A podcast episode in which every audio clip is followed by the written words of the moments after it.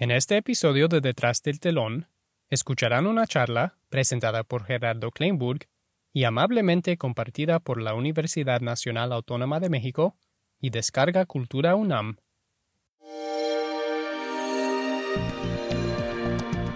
Descarga Cultura.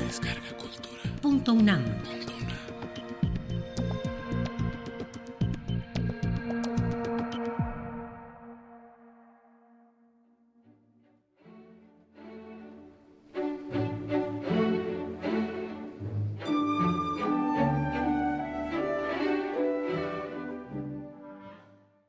¿Cómo se cocina una ópera? Gerardo Kleinburg. Primera parte.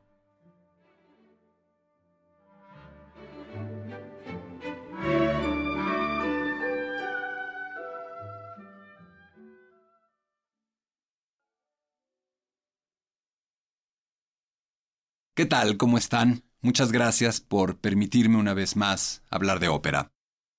A ver, vamos a hacer un pequeño ejercicio. Es un martes por la noche, llegamos a un teatro, puede ser el Palacio de Bellas Artes, vamos a ver Rigoletto, por hablar de algún título. Nos sentamos cómodamente, dan primera, segunda, tercera llamada, y de pronto se levanta el telón.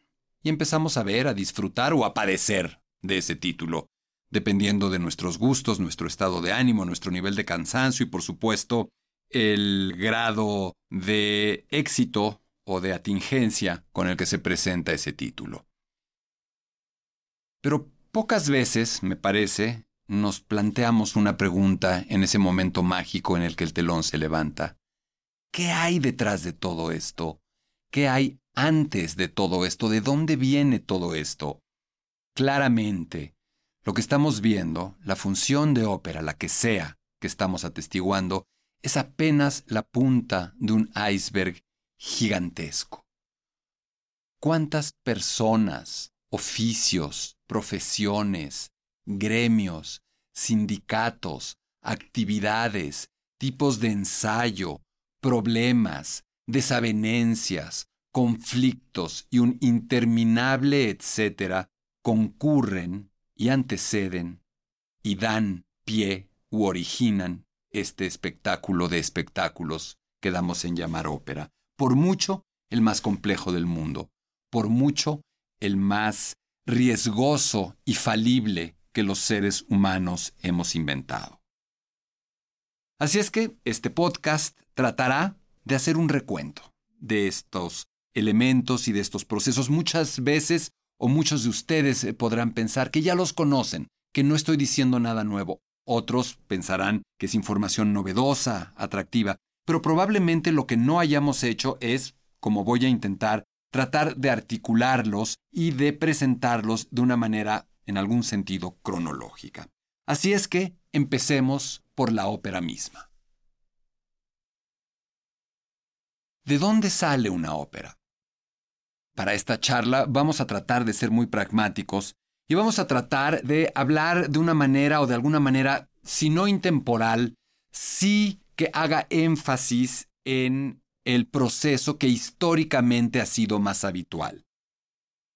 El advenimiento de la tecnología, de las instituciones culturales, de la computadora, de un sinnúmero de factores, hace que por supuesto el origen de una ópera, en algún sentido, e incluso su propia consecución, no sea igual a la de Monteverdi a principios del siglo XVII, sin embargo, los principios básicos están vigentes.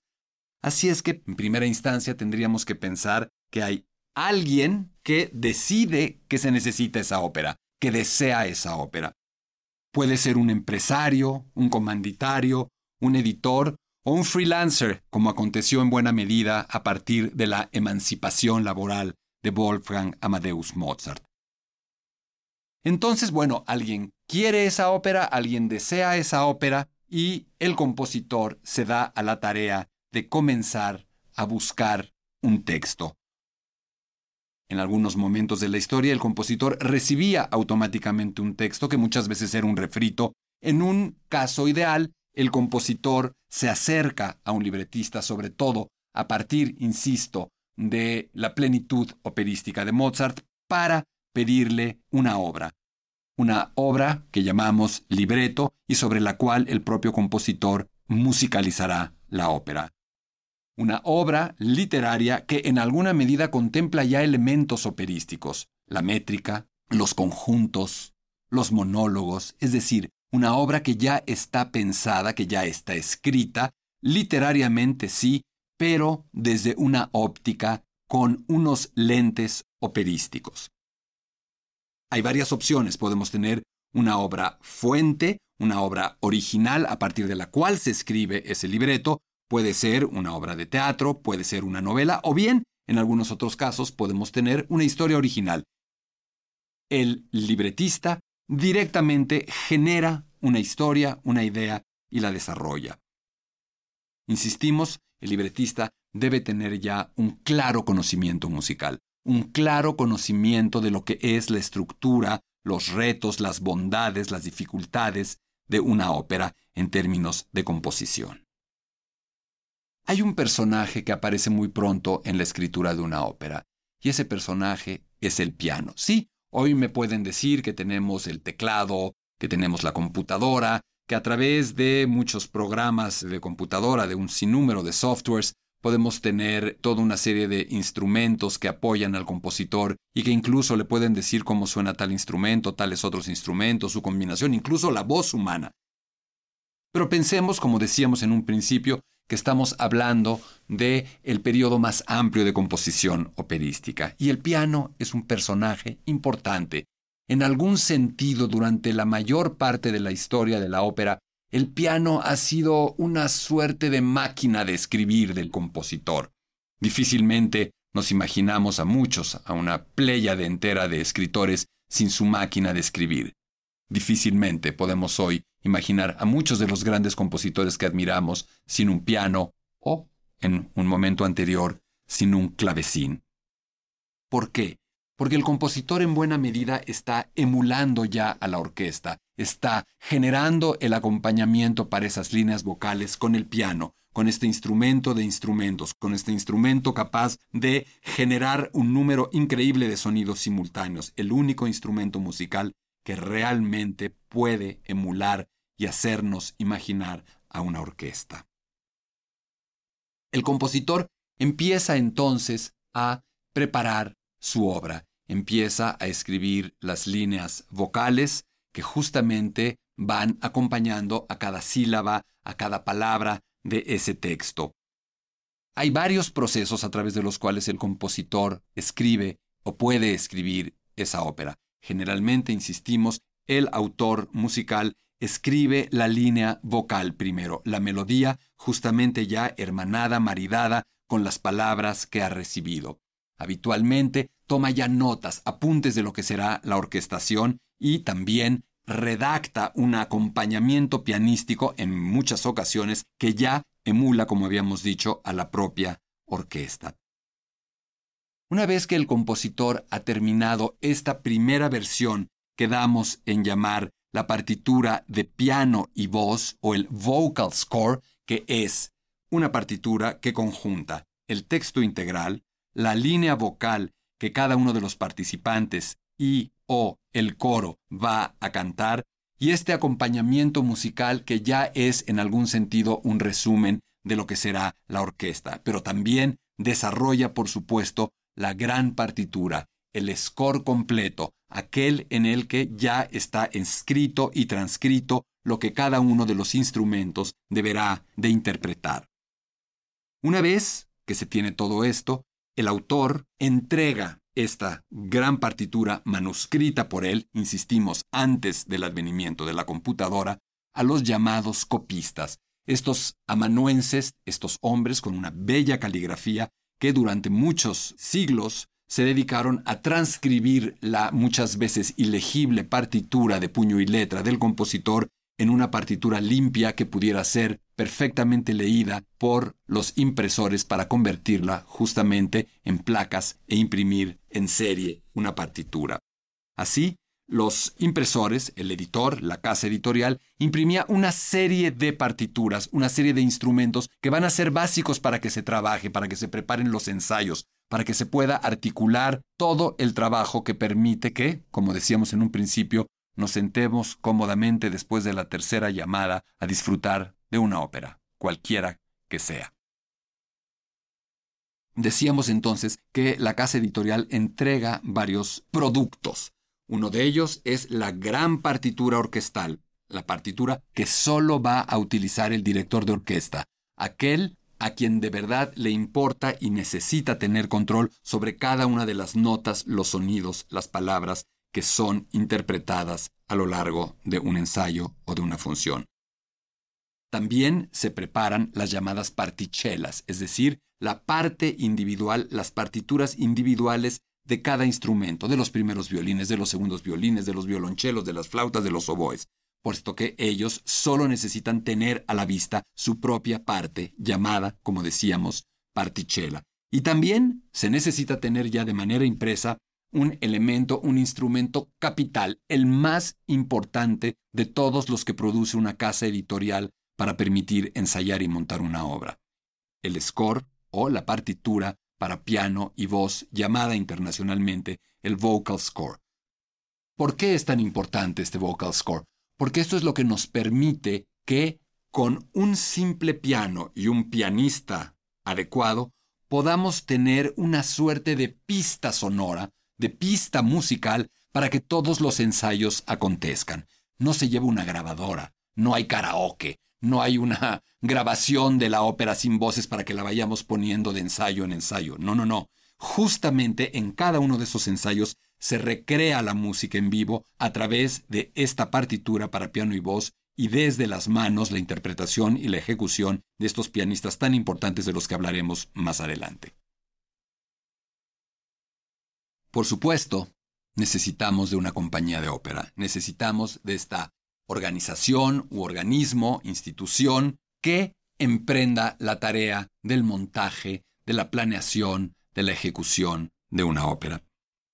Una compañía de ópera, como casi cualquier compañía de cualquier índole, tiene un director general, un responsable absoluto de todo, de todos y cada uno de los procesos, de los procesos artísticos, administrativos, laborales, y también un director artístico, Muchas veces este director general y el director artístico pueden ser la misma persona.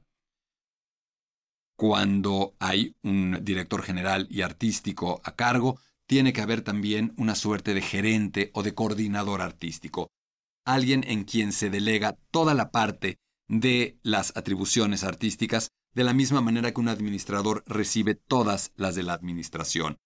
Es decir, el director general, si no es el artístico, se recarga en su administrador para todos los procesos de administración de la compañía, mientras que el director artístico lo hace en su gerente o coordinador artístico para los procesos y las tareas propias de la parte estrictamente artística.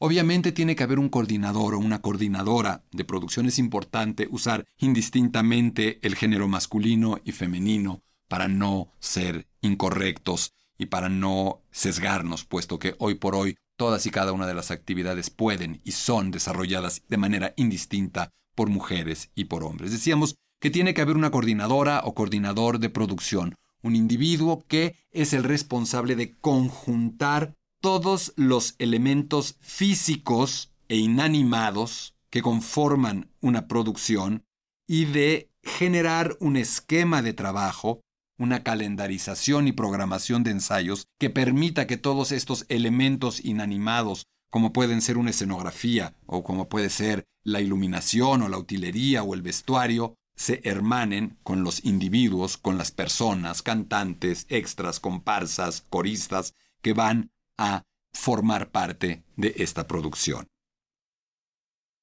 Hay dos elementos cruciales en toda compañía de ópera. Un coro y una orquesta, habitualmente llamados los cuerpos estables. No necesitan mucha más definición. Creo que todos entendemos lo que un coro y una orquesta es.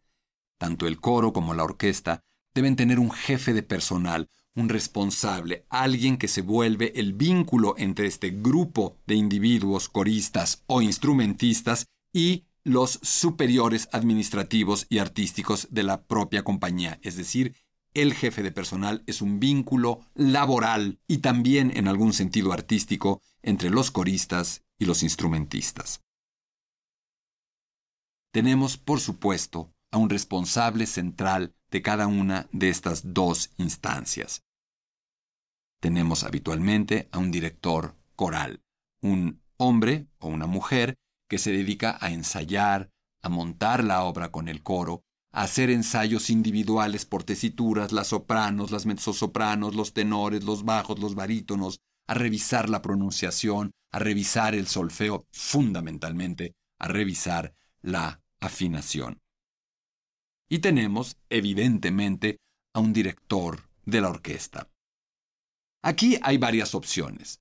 La compañía de ópera puede tener a un director permanente, un director musical, así se designaría, que además de ser el director de la orquesta tiene toda la responsabilidad musical de la compañía, o bien puede tener a una serie de directores invitados concertadores, que se dedican a preparar y a dirigir títulos específicos.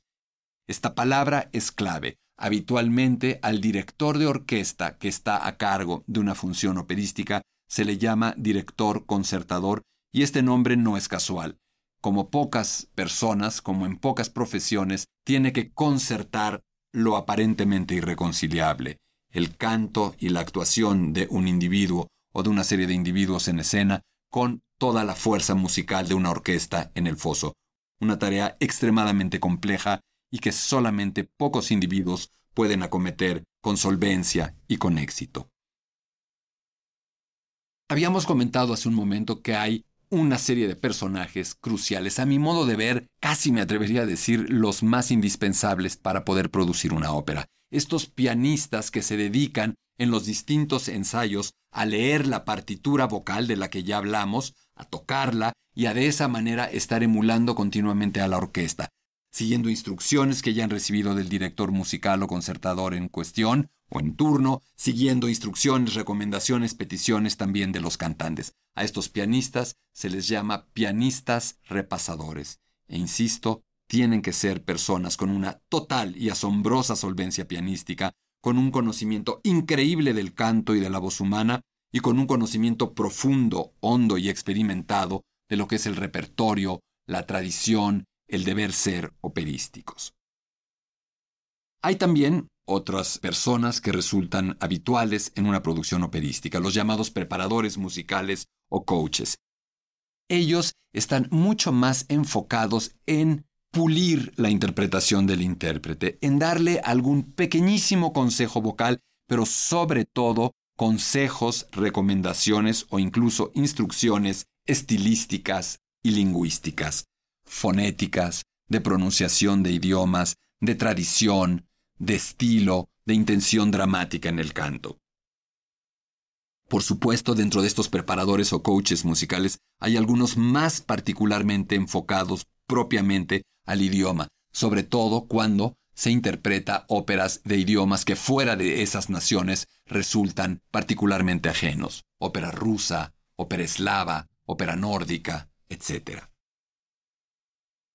Hay otra persona importante en una producción operística, el llamado stage manager o director del escenario, es decir, una persona responsable de todo lo que sucede en el escenario, el gran coordinador técnico de todo lo que acontece en ese espacio mágico, que tiene que estar al pendiente y coordinando a tramoyistas, a mecánicos, a electricistas, etcétera, etcétera. Hablaremos de todos ellos otros personajes singulares dentro del quehacer operístico son los llamados traspuntes. ¿Qué hace un traspunte? Un traspunte es el responsable de que las cosas que vemos, las luces que de pronto se encienden o se apagan o siguen a alguien, los movimientos ascendentes o descendentes del telón de una plataforma hidráulica, de un elemento escenográfico, sucedan y sucedan a tiempo. No está todo computarizado, no está todo sincronizado a través de un cronómetro digital automatizado. Tiene que haber un individuo que diga, entra tal luz, sale tal luz, se hace tal movimiento escenográfico, y ese es justamente el traspunte. El traspunte que tiene que ser un músico, que tiene que tener una partitura vocal, una partitura para piano y voz, con todas las marcas que ya se han hecho y que le han instruido de todos y cada uno de esos movimientos, la llegada de alguien al escenario, la llegada de un objeto que tiene que ser introducido al escenario, la caída del telón al final de un acto o en una pausa o al final de la ópera. Todo eso sucede porque el traspunte o los traspuntes dan la instrucción en el momento correcto, según han anotado en su partitura. Por supuesto, las partituras tienen que estar almacenadas, ordenadas, clasificadas dentro de una biblioteca que toda casa de ópera debe tener, y esta tarea recae obviamente por alguien a quien designamos bibliotecario o bibliotecaria. También hay personas que ayudan a que la orquesta y el coro puedan ensayar, puedan tocar, entendiendo esto como una tarea de ubicar sus sillas, sus atriles, poner las partituras en el lugar correspondiente. A estos asistentes técnicos en nuestro país se da en llamar citas de orquesta y de coro. En esta larga lista de personajes involucrados, tenemos que mencionar a uno sin el cual hoy cualquier función de ópera sería incompleta y probablemente cuestionable o cuestionada. Me refiero al subtitulador a esta persona, este hombre o mujer, que está en una cabina aislada y que desde su computadora y a través de un software conectado con un hardware, con un proyector, con una pantalla, proyecta, genera los pares habitualmente de líneas de texto con los que se van traduciendo al idioma en cuestión, al idioma del país en el que se está presentando la ópera que se está representando. En algunos teatros todavía existe el llamado apuntador, es decir, esta persona semi-hundida en el piso del escenario, cubierto hoy más que por una concha como en la antigüedad se hacía, por una pequeña caja para disimular su presencia y que está literalmente, como se diría en francés, soplando a los cantantes las líneas que tienen que ir cantando. Eso sucede cada vez menos y solo sucede en algunos teatros específicos a los que también haremos referencia un poco más adelante. Por supuesto, todo esto, toda esta magia, tiene que suceder dentro de un teatro. Y no todos los teatros son iguales, no me refiero propiamente al inmueble, sino a lo que verdaderamente es un teatro, su organización, sus procesos, su forma de trabajar. Y en el mundo de la ópera tenemos habitualmente dos tipos de teatros operísticos, el llamado de stagione, de estación, de temporada, o el de repertorio.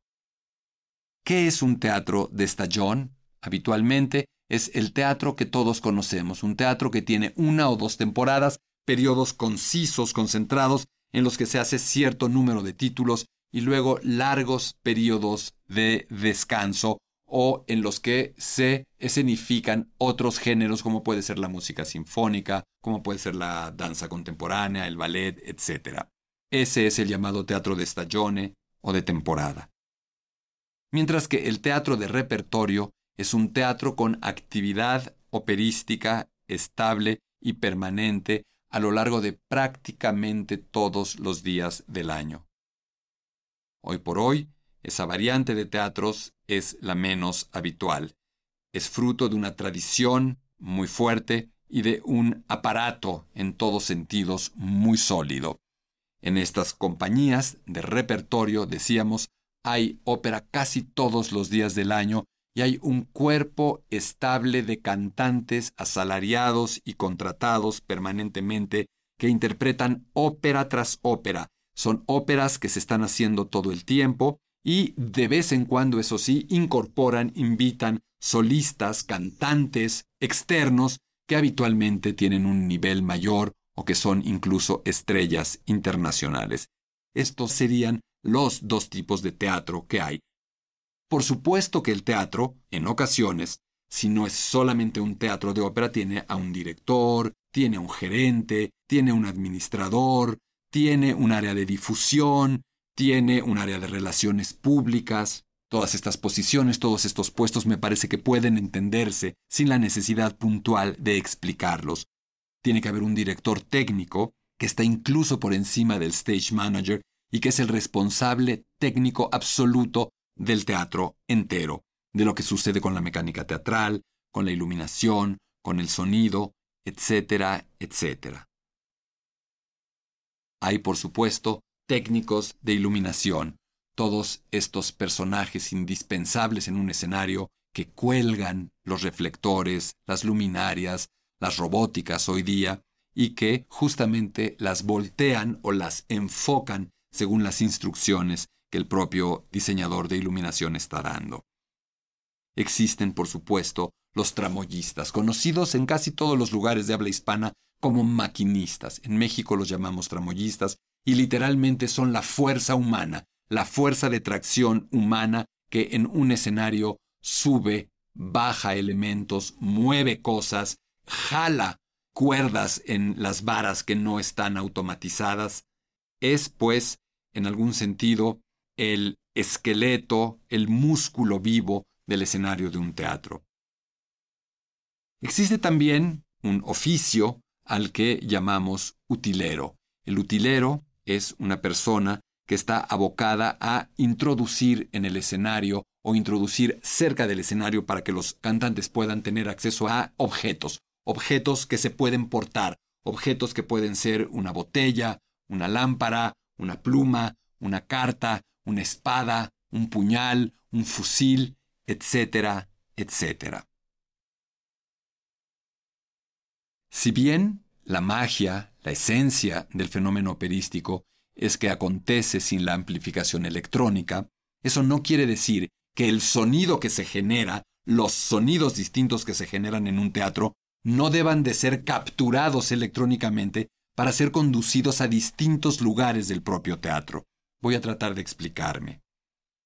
Uno de los peores lugares que existe en un teatro para escuchar a la orquesta es el escenario. Imagínense ustedes el problema, puesto que en el escenario están los cantantes y estoy diciendo que es el peor lugar para escuchar a la orquesta. ¿Cómo escucha un cantante a la orquesta si naturalmente hoy no es tan fácil escucharla desde el escenario? Sobre todo si el cantante o la cantante o el coro se van hacia atrás en el escenario. ¿Cómo la escuchan? Lo que se tiene que hacer en el teatro es colocar pequeños monitores, bocinas, al lado del escenario, pero en la parte interior, hacia atrás del proscenio, para que desde fuera esas bocinas puedan darle audio al cantante y reforzar el sonido de la orquesta, que naturalmente es débil en esas secciones. Claramente tiene que hacerse con mucho cuidado, porque si la orquesta es amplificada de una manera excesiva, el propio público puede percibir esa amplificación y acústicamente las cosas empezarían a ir mal. Hay otros lugares del teatro donde los sonidos tienen que llegar, por ejemplo, estamos diciendo que en muchas ocasiones el subtitulador o la subtituladora están en una cabina aislada, como una cabina de radio. ¿Cómo hacen entonces para escuchar la música, las voces? Todas estas voces son recogidas por pequeños micrófonos en el escenario, junto con los micrófonos de la orquesta, y son enviadas a la cabina para que el subtitulador escuche el acontecer, la progresión de la función, y pueda poner los subtítulos en el momento correcto. También, de pronto, podemos tener a los cantantes en su camerino. ¿Cómo sabe dónde va la ópera? ¿Cómo sabe si ya está cerca su salida? ¿Cómo sabe si tiene que prepararse ya para abandonar el camerino, más allá de que alguien lo vaya a buscar? Porque hay monitores en el camerino donde está escuchando también la música. Y así se puede proseguir con esta lista de lugares del teatro a donde hay que llevar la música.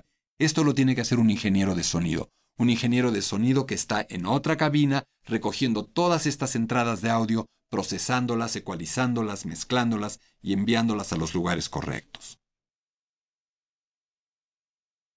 Por supuesto, un cantante tiene que salir vestido, tiene que salir peinado, tiene que salir maquillado. Maquillistas, sastres, sastras, vestuaristas.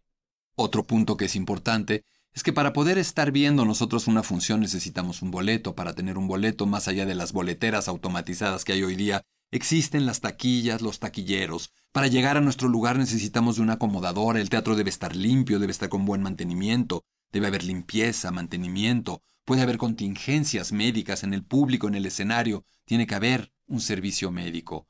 Seguimos avanzando y me parece que nos damos cuenta del cúmulo de elementos que están concurriendo para que esta función operística que nosotros tranquilamente disfrutamos pueda llevarse a cabo.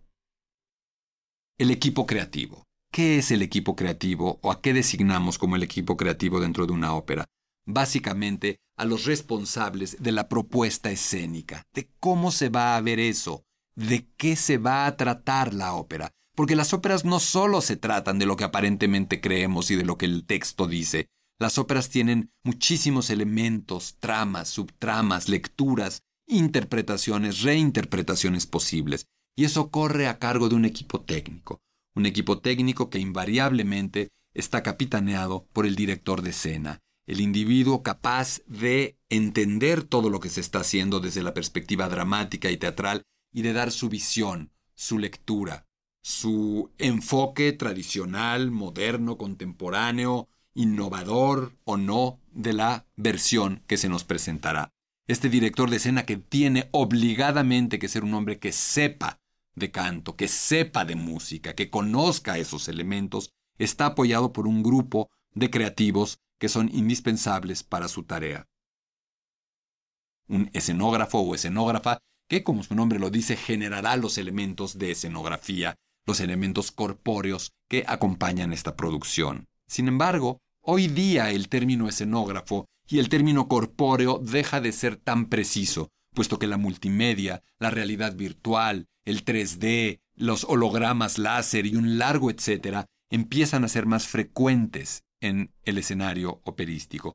Por lo tanto, hoy el escenógrafo puede ser un especialista en multimedia o el especialista en multimedia puede ser el escenógrafo o puede haber un escenógrafo y un especialista en multimedia que trabajen juntos para generar este nuevo tipo de escenografías que vemos hoy en las que no solamente lo corpóreo y lo real es lo que se utiliza. El iluminador o el diseñador de iluminación. Esta persona es justamente la que en algún sentido colorea, da luz. Y al decir da luz nos referimos a mucho más que poner un foco en algún lugar.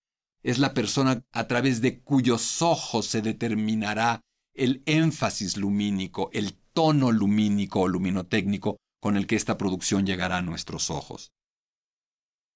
Hay un diseñador o una diseñadora de vestuario que no solamente tratará de reproducir las ideas de época, de interpretación, de lectura o relectura del director de escena, sino que tiene que estar preocupado o preocupada porque el atuendo sea cómodo, sea portable para los cantantes cuyo esfuerzo físico es tan específico. No puede ser ropa demasiado ajustada en ciertos lugares, puesto que dificulta el canto. Debe ser ropa en la medida de lo posible ligera, práctica, obviamente ergonómica. Hay especialistas de efectos especiales, hay a veces palazos, humo, hielo seco, un cúmulo de efectos especiales en el escenario que deben estar supervisados por algún especialista. Hay un coreógrafo, y ese coreógrafo no solamente aparece en óperas donde haya ballet. Mover a un grupo de personas en un escenario, mover a un grupo de cantantes, mover a un grupo de actores que están apoyando a los cantantes como parte de, de la población escénica de esa ópera, tiene que hacerse con coherencia, con gracia, articuladamente. Así es que muchísimas veces esos movimientos en el escenario son guiados por un coreógrafo. Y por supuesto tenemos a un elenco, tenemos a los protagonistas más evidentes en términos visuales y auditivos de una representación operística. Pero ¿cómo llegan esos cantantes? ¿De dónde salen? ¿Cómo se eligen? Esa es justamente una de las tareas centrales del director artístico y o del director musical de la compañía. Seleccionar a los cantantes adecuados según su tesitura, según su credibilidad o la manera en la que pueden representar con credibilidad un personaje, según sus costos, según su nacionalidad, es decir, hay toda una serie de elementos que pueden ser ponderados de distinta manera por un teatro, por un director artístico, para de ese modo escoger a esos cantantes. Pero además tiene que haber una suerte de sentido de ensamble. Esos cantantes no cantan solos. El tenor y la soprano probablemente sean pareja, amantes en el escenario, y tiene que haber una lógica detrás de eso. Sí, hoy, ya, en un momento en el que la ópera tiene tantos elementos cinematográficos, realmente teatrales como debe ser, de búsqueda de credibilidad, histriónica y dramática, tenemos que buscar cantantes que tengan un sentido juntos en el escenario, no solamente físicamente, sino en términos de temperamento y por supuesto de vocalidad, voces que se puedan combinar de una manera atractiva. Es poco saludable tener a una soprano con una voz gigantesca y metálica, enorme, junto a un tenor con un timbre un poco más delgado, más mediterráneo, más endeble en algún sentido. Se deben de buscar, en este caso, voces que de alguna manera compartan características, atributos o limitaciones. Los cantantes se enferman, los cantantes se descomponen, los cantantes tienen accidentes, como cualquier ser humano. Por lo tanto, hay al menos dos modalidades, para usar un término deportivo, de banca para los cantantes. Por un lado están los llamados covers, los sustitutos, cantantes que son contratados para participar en los ensayos, conocer perfectamente la producción y estar listos por si en algún momento hay una causa de fuerza mayor que impide del todo la presencia de un cantante en el escenario. Existen también los llamados understudies, estudiantes, que son una suerte de sustitutos de los sustitutos, jóvenes, talentosos, que habitualmente son del país en el que se está desarrollando esa función operística y que están listos para aprender la ópera y poder intervenir en caso de que el propio sustituto tuviera un problema, cosas que llegan a suceder este el asistente del director concertador y un largo etcétera que ya no lo es tanto puesto que hemos peinado en buena medida los oficios, las personas, los desempeños, las tareas habituales en una compañía de ópera, en un teatro, en un montaje operístico.